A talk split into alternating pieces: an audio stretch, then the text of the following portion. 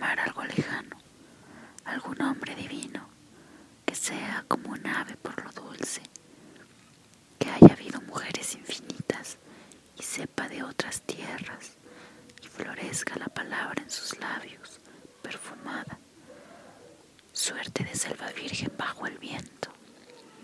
Y quiero amarlo ahora. Está la tarde blanca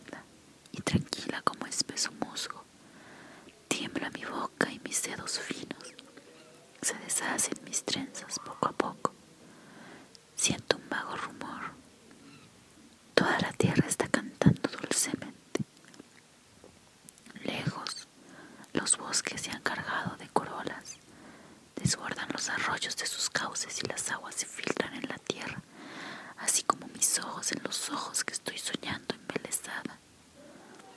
Pero ya está bajando el sol de los montes. Las aves se acurrucan en sus nidos.